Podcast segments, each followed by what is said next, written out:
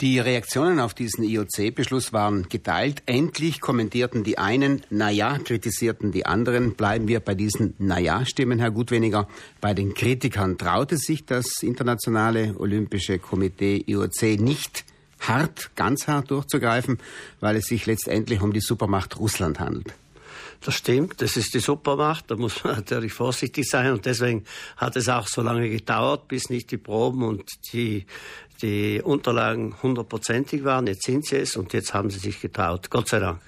17 Monate lang brauchte das IOC, um zu dieser Entscheidung zu kommen. Die Grundlage ist ja eine Untersuchung von Richard Bound und Richard McLaren mit klaren Ergebnissen. Zitat, in Russland wurde gedopt und zwar staatlich verordnet. IOC-Chef Thomas Bach, ein Freund des russischen Präsidenten, erteilte Putin aber fast eine Absolution. Putin weiß von nichts, sagte er gestern auf der Pressekonferenz. Ist der Anti-Doping-Kampf des IOC nur halbherzig, Herr Gutweniger? Ich glaube nicht. Und die Freundschaft mit Bach und Putin, glaube ich, hat jetzt aufgehört zu existieren. Ich bin aber schon der Meinung, dass wenn wir wissen, heute wissen wir es, dass Tausende von Athleten in Russland gedoppt worden sind oder sich gedoppt haben, dann wussten nicht die Athleten das, sondern die Trainer, die Funktionäre und auch der Staat. Sonst wäre das nicht möglich gewesen. Wie frei dürfen sich WADA, Inspektoren, Funktionäre in Russland bewegen? Ja, wer sich ein bisschen bisschen auskennt mit diesen Staaten, China, Russland und so weiter, vielleicht auch früher die DDR, dann weiß man, dass es nicht so leicht ist für einen ausländischen äh, Kontrolleur, sagen wir mal so, in die internen russischen oder chinesischen Machenschaften einzugreifen und das zu prüfen, was die russischen Inspektoren machen. Es wurde angekündigt, dass heute Präsident Putin äh, zu diesem IOC-Beschluss äh, eine Pressekonferenz geben wird. Können Sie sich vorstellen, Herr Gutweniger, dass russische Sportler in Südkorea antreten dürfen, also saubere Athleten, ohne Fahne, ohne Hymne und der Staat lässt sie gewähren? Ich glaube nicht. Das glaube ich absolut nicht. Das wird Putin und die russische Nation nicht zulassen. Deshalb glaube ich, ist das nur eine Augenauswischerei. Und ich glaube auch, dass viele Athleten von sich aus nicht antreten werden. Also ein Boykott. Ich, Boykott, eine vernünftige Überlegung, entweder oder.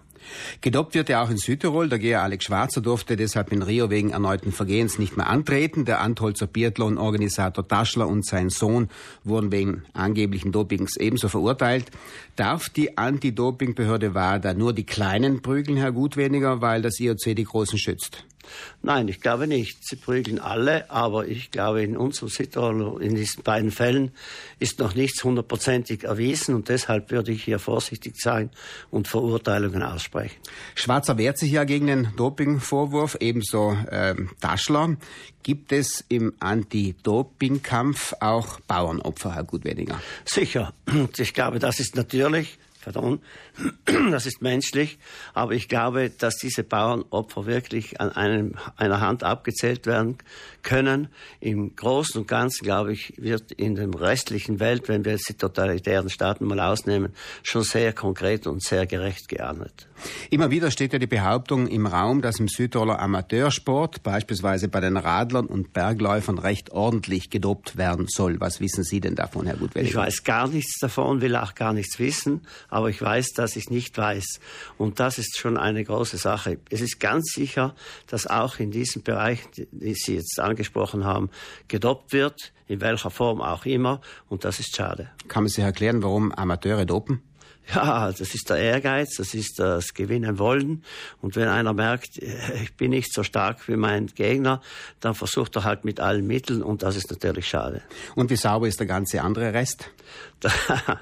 Das weiß ich nicht. Das kann ich nicht beurteilen. Ich hoffe nur, dass, dass sich in Zukunft ändern wird.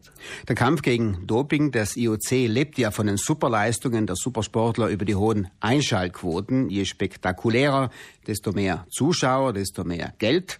Treibt dieses schneller und höher, Herr Gutweniger, die Sportler nicht letztendlich ins Doping? Letztendlich vielleicht nicht, aber auch. Ich bin überzeugt, dass so mancher Athlet, der sagt, so, ich weiß, der Gegner ist auch gedopt, dann versuche ich es eben auch. Und da geht es wirklich um viel Geld, um Ruhm und um die Möglichkeit, sein Leben zu verbessern. Und das ist natürlich schade.